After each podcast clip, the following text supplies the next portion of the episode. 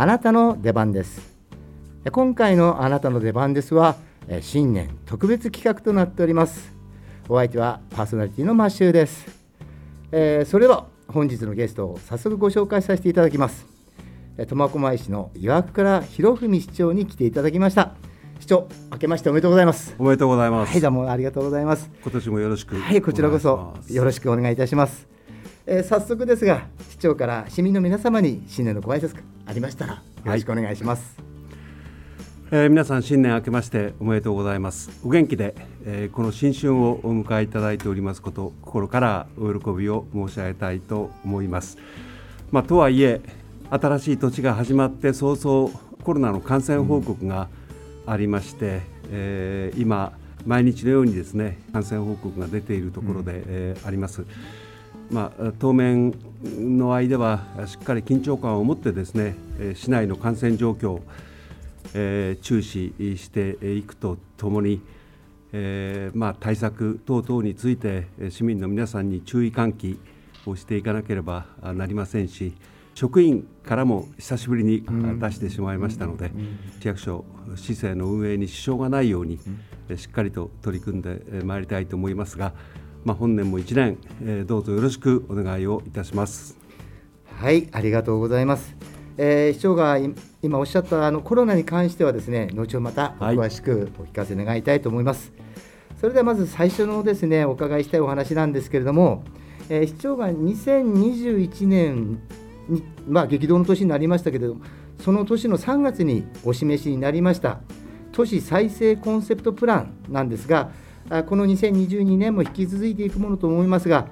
これらについて市長の思いがありましたらお願いします。そうですねあの、うん、私が市長になって、えー、もう間もなく16年、えー、ということになります。市長になったあ最初からですね、まあ、僕自身が苫小牧で生まれ苫小牧で育ってきた中で、まあ、大変大きな2つのあの課題を発信してきました一つは東西バランスの問題ともう一つは中心市街地の問題であります。まあ、これ地方都市共通の課題でありますけれども、まあ、やはり既存商店街の空洞化あるいは中心市街地の空洞化という問題がですねこの苫小牧でも大変大きな課題として、え、ありました。まあ、ここをなんとかですね次の世代のためにもしっかりとしたまちづくりをですね取り組んでいかなければならないということで、まあ、いろいろこの15年半の間さまざまな取り組みをやってきたわけで、ございますが、まあ、ここに来てですね人口減少あるいは高齢化が同時進行しているという大変難しい時代の中でこの都市再生コンセプトプランというものを有識者を含めて議論をしていただきまあ、一定の叩き台をですね、え、作って市民の皆さんの前に出したのがこの都市再生コンセプトプランということであります。まあ、基本的にはまあ中心市街地の問題をですね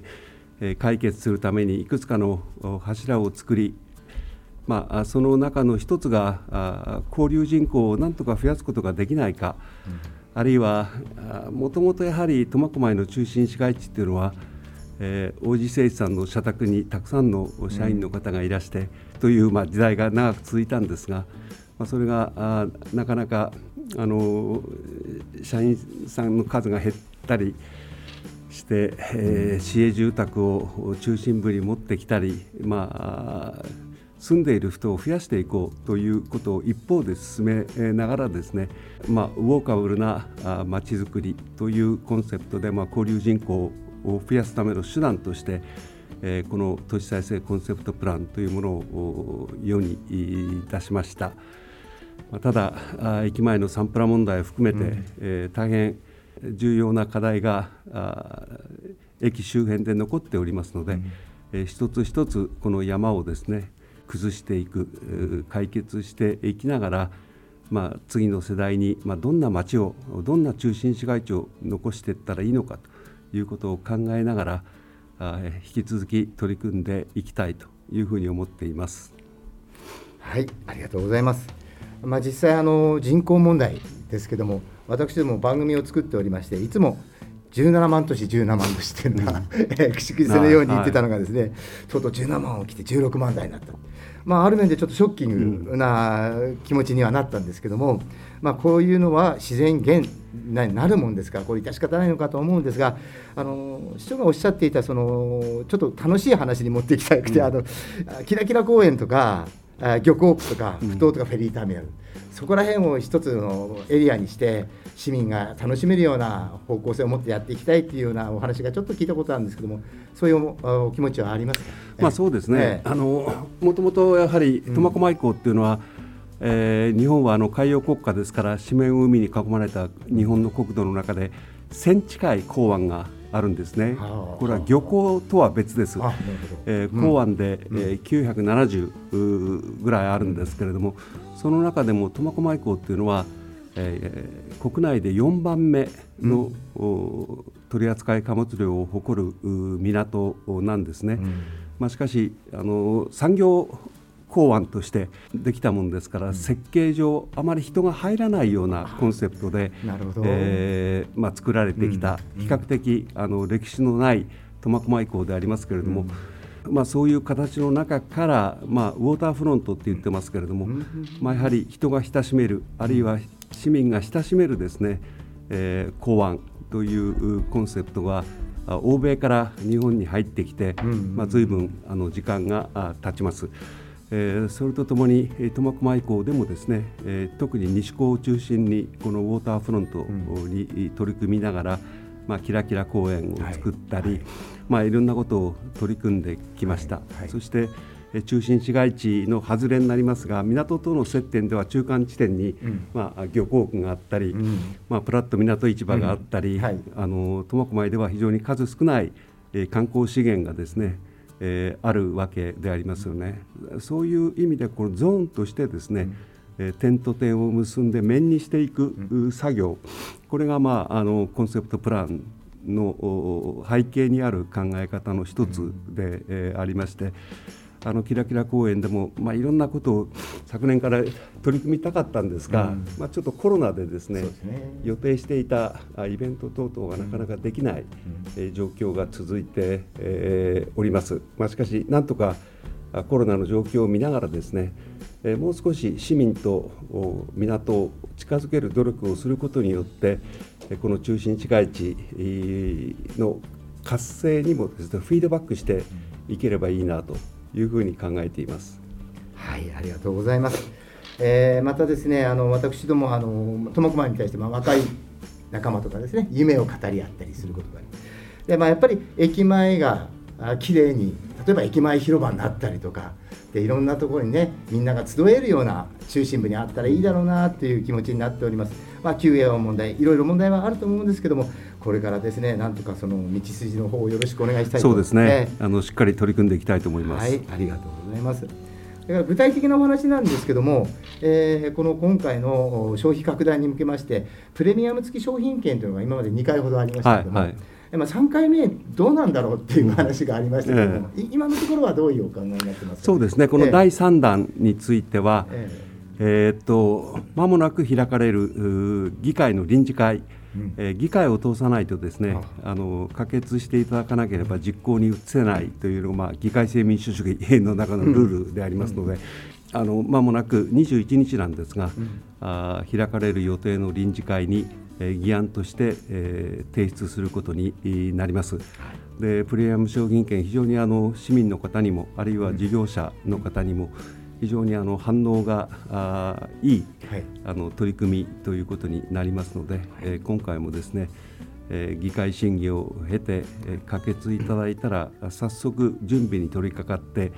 えー、ゴールデンウィーク前にはですね、あの皆さん手元に、うん、あの買っていただいた方には届くように、はい、えー、したいなというふうに思っています。はいえー、実はあのうちの家内が非常に楽しみにしてるんで よろしくお願いいたします。はい、はいはい、ありがとうございます。まあこの2020年のですねこれからの苫小牧市の構想というものをちょっとお話ししていただきました。それではですねまああの次ちょっとねまあ辛い話になりますけども今回のオミクロン株えー、感染率が非常に高いと言われておりましてまた胆振でもですねクラスターが起きてきました、えー、このについてですねその危機感もあろうと思いますがえー、市長、それから苫小牧市としては、この対応について、これからどのようなお考えを持っていらっしゃるのか、あ今のところのあれでいいんでお、お聞かせ願えればと思うんですけども。そうですねあの、えー、昨年の9月30日以降ですね、非常にあの感染が落ち着いて、えー、ずっと来ていたんですね。でまあ、しかし、これ、世界、あるいは全国的にもですね非常に感染力が強いと言われるオミクロン株が、あ日本でも少しずつ今増えてきていますけれども、年が明けて、えー、急にですね今、感染、えー、拡大をしているところです。でこれが昨年9月末に急に少なくなって、はい、今回、急に増えてきたと、まあ、いうのも、ええ、あの今回のその特徴なのかなというふうにも思っていて、まあ、苫小牧は今のところデルタが、はい、あ多いんですけれども、はい、えー、まあ、だんだんだんだん若い人たちへの感染、うん、あるいはワクチン打つ打たないにかかわらず、うん、えー、感染が拡大している、うん、まあ、つまり市中感染が増えているというのがここ、はい、数日の状況下でありまして、はいまあ、非常にあの注意深く見ていかなければなりませんし、急なあの感染報告の増加なので、やっぱり保健所さんの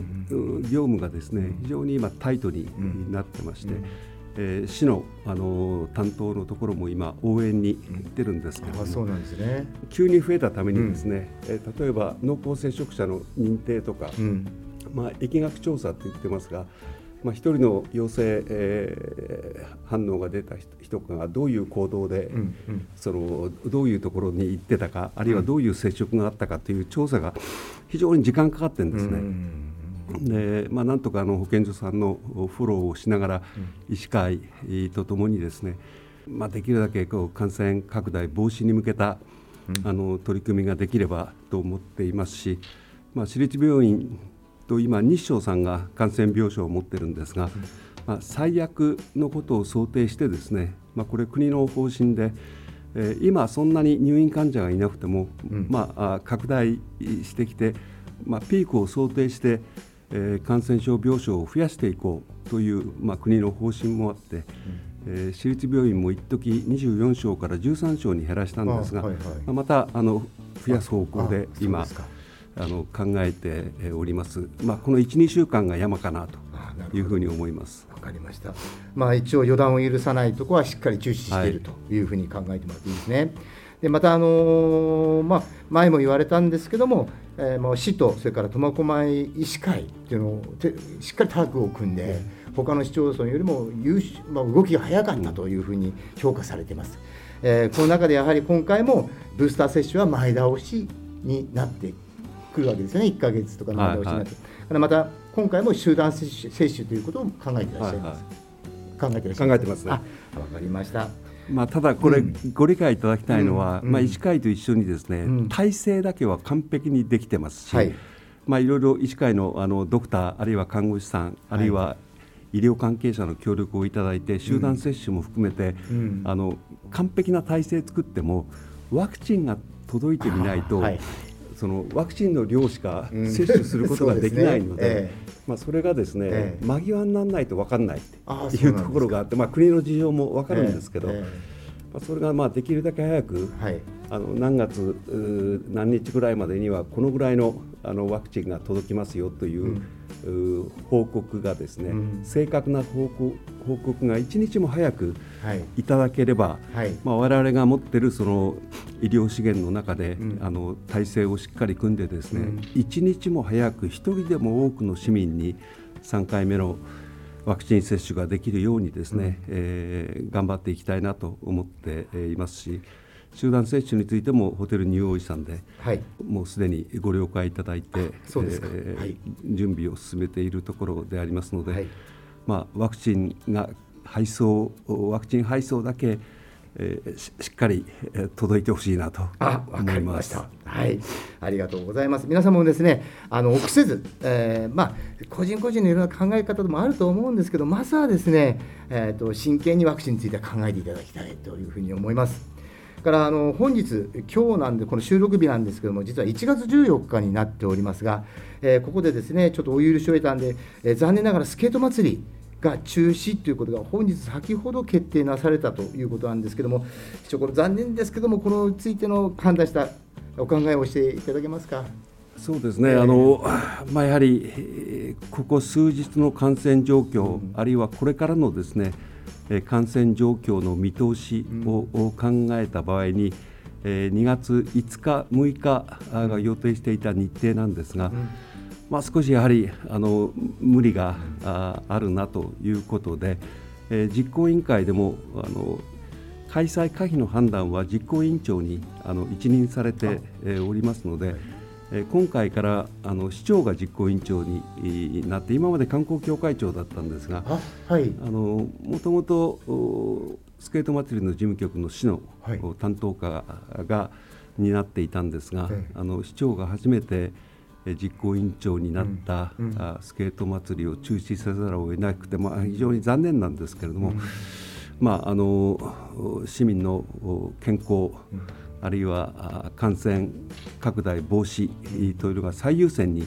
考えなければならない状況の中では、まあ、大変残念ですけれどもやむを得ない措置だと思います。もうすでにあの自衛隊さんにもですね、えあの雪道作りとかいろいろ私もこの前七三センチャ連隊に行ってあ そうでしたか。あの 協定書も締結した後だったんですが、もう本当にあの、残念だなとは思いますが来年？そうですね。あの、倍にして 倍にしてね返しますからって。わかりました、まあ、実は私どももですね、えー、呼ばれましてですねあのラジオのブースをやりなさいっていうことで、うん、着々と準備は進めてたんですけども、えー、残念ながらあの活躍の場を見せれなくてねスタッフ一同がっかりしてますけど、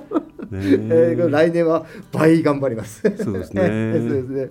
でですね、もう本当にまあここまで、えー、オミクロン株、それからコロナについてのお話を聞かせていただきました。ではね、次もう一個災害なんですけども、特にこう苫小牧港町ということなんで、えっと苫小牧市のホームページのハザードマップとかですね、その災害のえ情報なんかちょっとみんな見てもらいたいんですけどもその中で津波が来た場合のえーと、津波が届く町のですね町内別にですねマップが載っております、どれぐらいの深さの津波が来るのかって、非常に詳しく載っております。え、実は私の家も見たんですけども、かろうじて来るか来ないかっていうところにあったんで、うーんと思ってます、だけど、こういうのを見ると危機感を持って、なんか準備しなきゃならないなと思うので、本当にね、あのここの聞いてらっしゃる方、一回見てみてください、苫小牧市から入っていけば、すぐあのパソコンの中で見れると思いますので。ただ今回ですねあの市長にちょっとお伺いしたかったんですが2021年の7月19日にですね党の発表で、えーと、千島沖それから日本海溝のに大地震が起きた場合という新しい情報が入ってきたんですよね。でその中で千島列島沖でマグニチュード9ぐらいのが起きたとすると釧路ではなんと26.5メートルの高さの津波が来ると。はい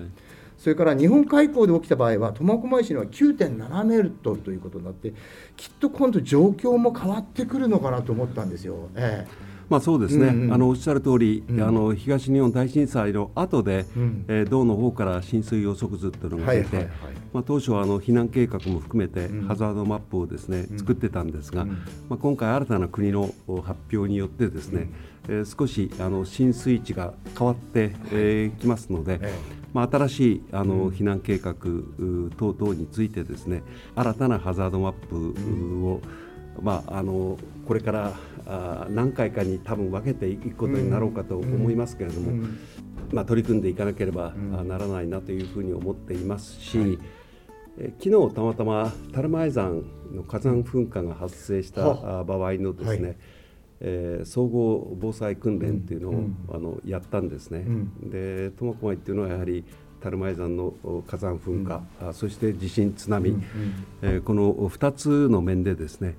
えー、いろいろ対策を考えていかなければならないと思いますけれども我々やっぱり一番最初に市民の命を守るために何をどうすればいいのかという観点から、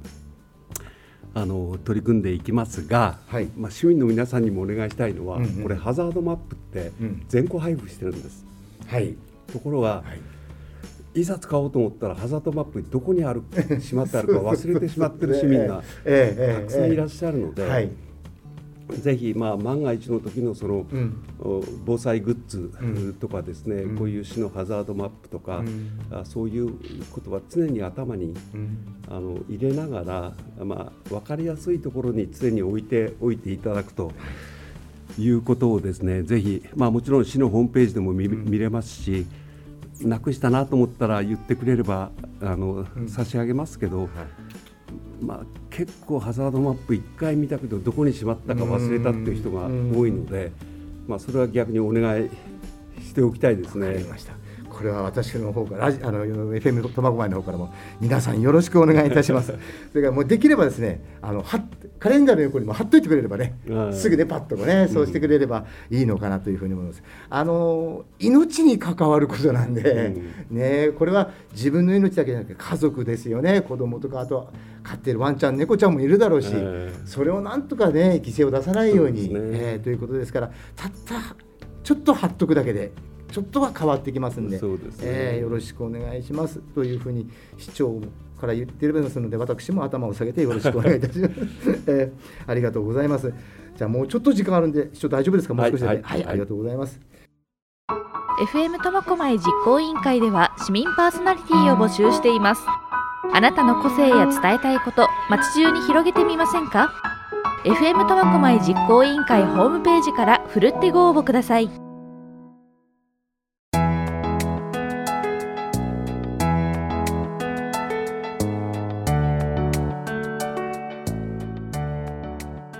はですねあの今ですねちょっと流行りなんですけどもカーボンニュートラルという言葉がどんどん出てきてますが、はいはい、実際じゃあこのカーボンニュートラルって何ぞやってことを僕たちも本当に分かってるのかったらちょっと分かってないこともあると思うんですよ。で市長はお勉強なさってると思うんですけどもきっとできたら分かりやすく教えていただけると助かるんですけども。まあ、そうですね今、うん、日本だけではなくて世界でですね、うん、気候変動に伴う自然災害というのは毎年のように発生しています、はい、日本でも必ず大雨被害というのが最近出るようになりましたし北海道でもやっぱり雨の降り方雪の降り方がですね、えー、ここ10年だけとっても変わってきたなということは実感していると思います。ね、この気候変動の、まあ、要因にですね地球温暖化がある、うん。うん、そしてこの地球温暖化の原因の一つがまあ、二酸化炭素がですね地球全体として非常にこう増えている。排出が激増している、このことによってですねあの地球自体があの温められ、えちゃってるんではないかと多くの専門家が、あの古くから、まあ、指摘してきたことなんですね。で苫小牧ではあ2010年もうずいぶん前ですが12年前ですがえ CCS という取り組みがありまして、はい、二酸化炭素を地中に、はい、その回収して貯留するというですね、はい、まあ、地球温暖化の切り札と言われている、あのヨーロッパではもうすでにスタートしてるんですが、ね、まあ、日本で初めてこの CCS の実証試験地として、えー、手を挙げて、これが決まり、2012年にあの候補地が決まり、うん、2016年までいろいろ準備をして、うんえー、2016年から圧入を開始して、うん、目標である30万トンを達成してですね。30万トン、はい、で2019年に、えー、目標達成しました。で現在はモニタリングをしています。その貯留したところがどうなのかというモニタリング調査をしています、まあ、つまりこれ日本で初めての取り組みです、うん、で当時からやっぱりその地球温暖化の原因である二酸化炭素をやっぱり何とかしなきゃいかん、でそのことによって気候変動、まあ、気候だけじゃなくてある小さな島はもうななくなっちゃってるというところもありますし。苫小牧でもいわゆる北極海航路っていうのが昔なら考えられなかったのが、北極周りの航路ですね、北極海の氷が溶けて、北極海航路をやることによって、既存のあのスエズ運河とかですねあの通りよりも非常にコストが、え安く済むということで、まあ、これ地球全体が温暖化現象になっている背景がいくつかやっぱりあるんですね。でこのことをですね、まあ、僕らの世代はまだいいとして次の世代になった時に本当にこの地球は残れるのかどうかっていうやっぱり危機感をですね、今生きている我々は持っていかなきゃ、あのいけないぐらいの、その温暖化現象、これが生物にどういう影響を与えるのかというのを非常に懸念されているところでありますので、えこういう苫小牧プロセスが12年前からあって、うん、その上で、まあ、菅総理がですね、うん、2050年までにカーボンニュートラルというのを考え方を発信しました。はい。でこれを受けて昨年8月苫小牧市はゼロカーボンシティ宣言というものをしました、えー、せっかく CCS の取り組みをやっている町としてですね、うん、えー、これから産業分野あるいは民生部門も含めて、うん、みんなで次の世代のための、やっぱりゼロカーボンに向けての取り組みをしよう、うん、で苫小牧の場合には排出されている CO2 の約7割は産業分野から出ています。しかし3割は民生部門、まあ、皆さん方の我々の生活の中から出る CO2 ということになります。でこれやっぱり両方をですねあの取り組んでいかなければならないということで、まあ、このカーボンニュートラルあるいはゼロカーボンというような表現でですね、これから非常に長い取り組みにはなりますけれども一般家庭で市民の皆さんが簡単に取り組めるあるいは子どもたちでも取り組める、うんうんうん、でそういう取り組みをですね、うん、これからあの我々としても発信して、まあ、みんなで協力しながら次の世代のための地球を守る運動をですね、はい、やっていければいいなと思っています。はい。ありがとうございます。えーとあのー、このゼロカーボンにつきましても企業形態がコロッと変われるわけではないんできっともう費用対効果って費用もかかると思うんですよ。だここら辺のところうまくこうね、ね、国からお金を引っ張ってたらおかしいですけどね、えー、あと補助いただいて、えー、しっかり、えー、こちらで字を作っておけば国も見てくれると思いますんで、うん、ぜひ苫小牧もそういうふうにして、えー、ゼロカーボンにお役に立つような年になっていくと思いますね。ありがとうございました。だいぶいい時間になってまいりました。えー、まもっともっと聞きたことがあったんですけれどもですね、ただ市長にはですね、この後もですね、またまた必ず出席あの出ていただきたいと思いますので、その時またよろしくお願いします、はい。ありがとうございます。今日はお忙しい中出席していただきましてありがとうございました。ありがとうございました。はい、それではまたよろしくお願いいたします。